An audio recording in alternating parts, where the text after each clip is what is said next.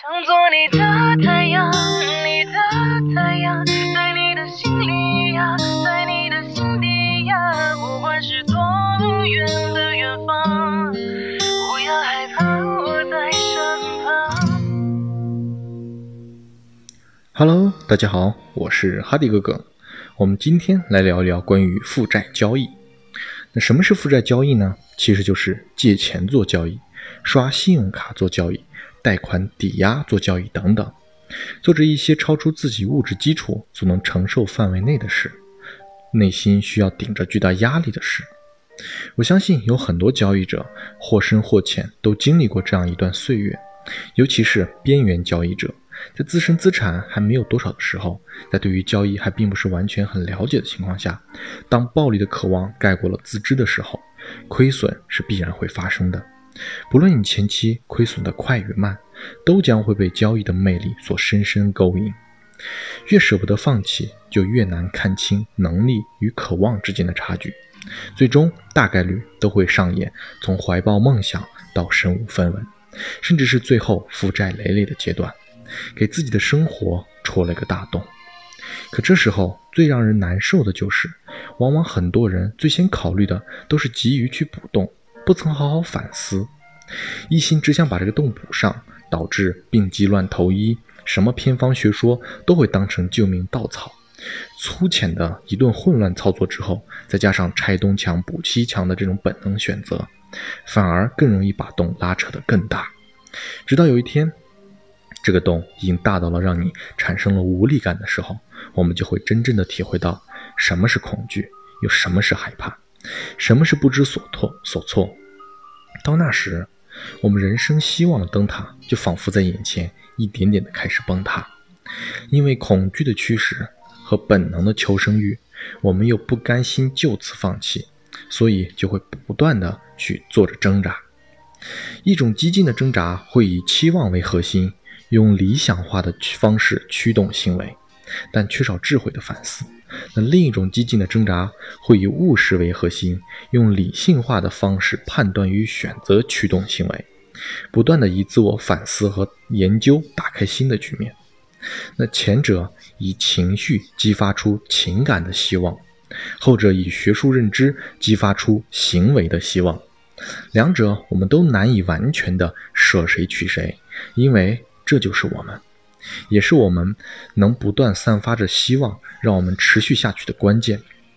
情感是我们做出任何事的原动力，但思考是我们做好任何事的必备工具。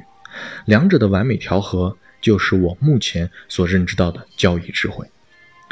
在我们一心想要得到什么的时候，我们会想尽办法去做，但经历经验告诉我们，越急。就越容易丢失、忘记和太激进。我们能得到什么结果，往往取决于我们做到了什么。如果总是关注于得失，只会换来更多的得失心。至于对做到了多少，就来不及去辨别了。所以，当我们确定了要什么之后，要的那个结果就可以放一放了。因为只有我们的行为，才能决定我们最终能收获些什么。所以，最后我所有的思考都会回归到每一个当下的行为上，每一个当下的小事上，不断的观察、反思、辩证，对的行为重复做，错的就去修正。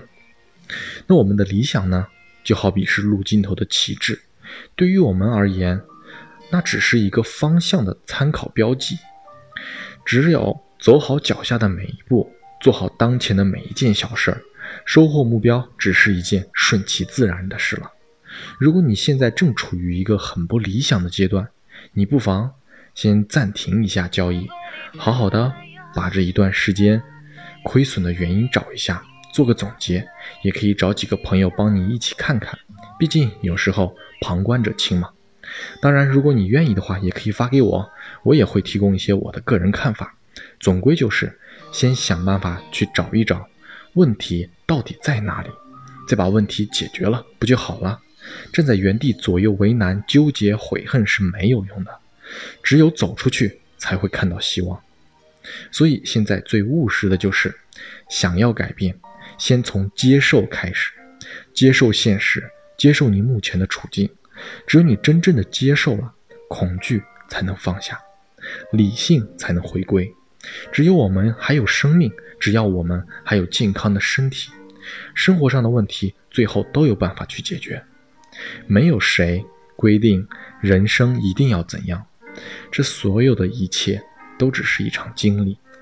请你在旅程中玩得开心一点。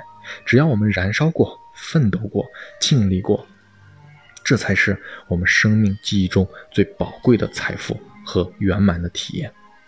有一句话好像是这么说的：生活不只是眼前的苟且，还有诗和远方。你所看到的、坚信不疑的那些事儿，不一定是它的全部。所以，愿你，我的朋友，一路无惧无悔，坦然面对。好，以上就是今天的所有内容。